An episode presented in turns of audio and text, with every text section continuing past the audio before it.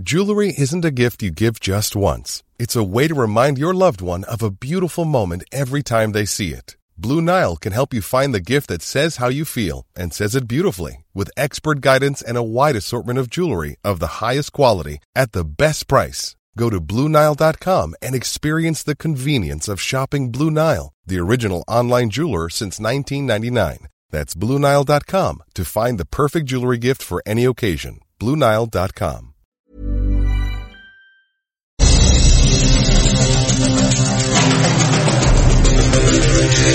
Las 7 con 32, las 19 horas con 32 minutos hora del centro de la República Mexicana.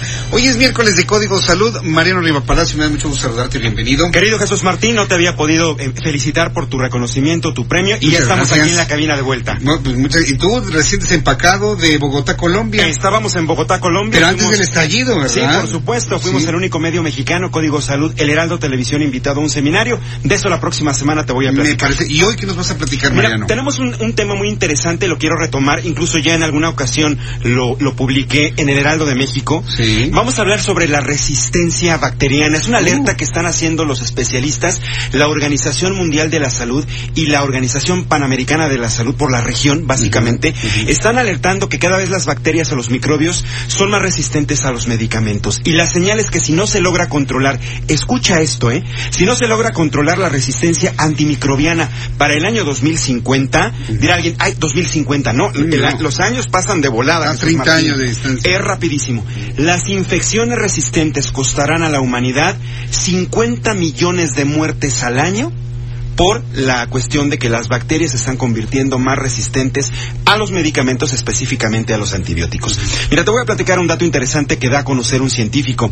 Carlos Amador Bedoya, él es director de la Facultad de Química de la UNAM, indica que de continuar esta tendencia podrían regresar infecciones y enfermedades antes controladas. Y pone, por ejemplo, la malaria.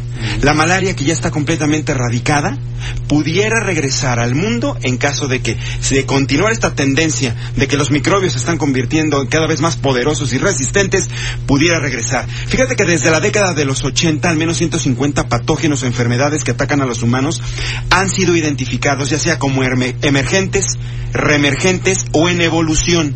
Y los microbios se están convirtiendo cada vez más resistentes a los antibióticos. Y una de las razones la automedicación, Mm. desgraciadamente. Aunque hay un control, tú lo sabes, no podemos acudir a una farmacia, pedir un antibiótico, te piden la receta, se quedan con la receta para poderte vender el antibiótico. Aún así, todavía hay gente que le sobra el antibiótico en casa, por ejemplo en el botiquín, se enferma y como le funcionó esa misma enfermedad cinco o seis meses antes, se vuelve a chutar su antibiótico sin la vigilancia de un especialista y está contribuyendo a que los, a que los organismos se vuelvan resistentes. Sí, porque no, no son dosis completas, ¿no? Exactamente. Si alguien le dice, son cinco inyecciones, son cinco días de antibiótico, tienen que cumplirse esos días, Mariano. Exactamente, y lo platicábamos en el corte. También hay desconocimiento por parte de un grupo de los médicos. Es decir, por ejemplo, los de primer contacto. Todo el mundo dirá, pobres médicos de primer contacto siempre le- les echan la culpa de todo.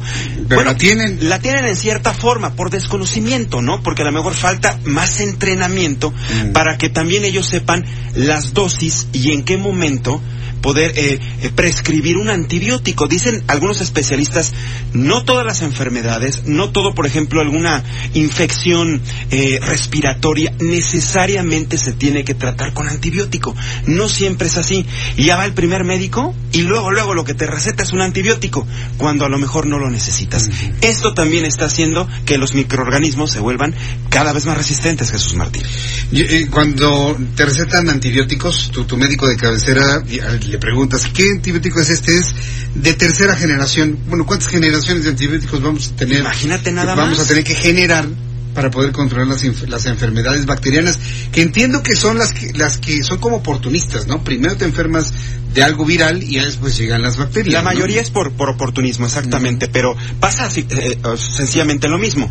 Los virus Eh, igual, por eso, por ejemplo, cada año se, se tienen que estar actualizando las vacunas, porque el virus muta. Por eso, cada 12 meses tenemos que vacunarnos de determinadas enfermedades. Por ejemplo, la influenza, ya lo platicamos aquí en alguna ocasión.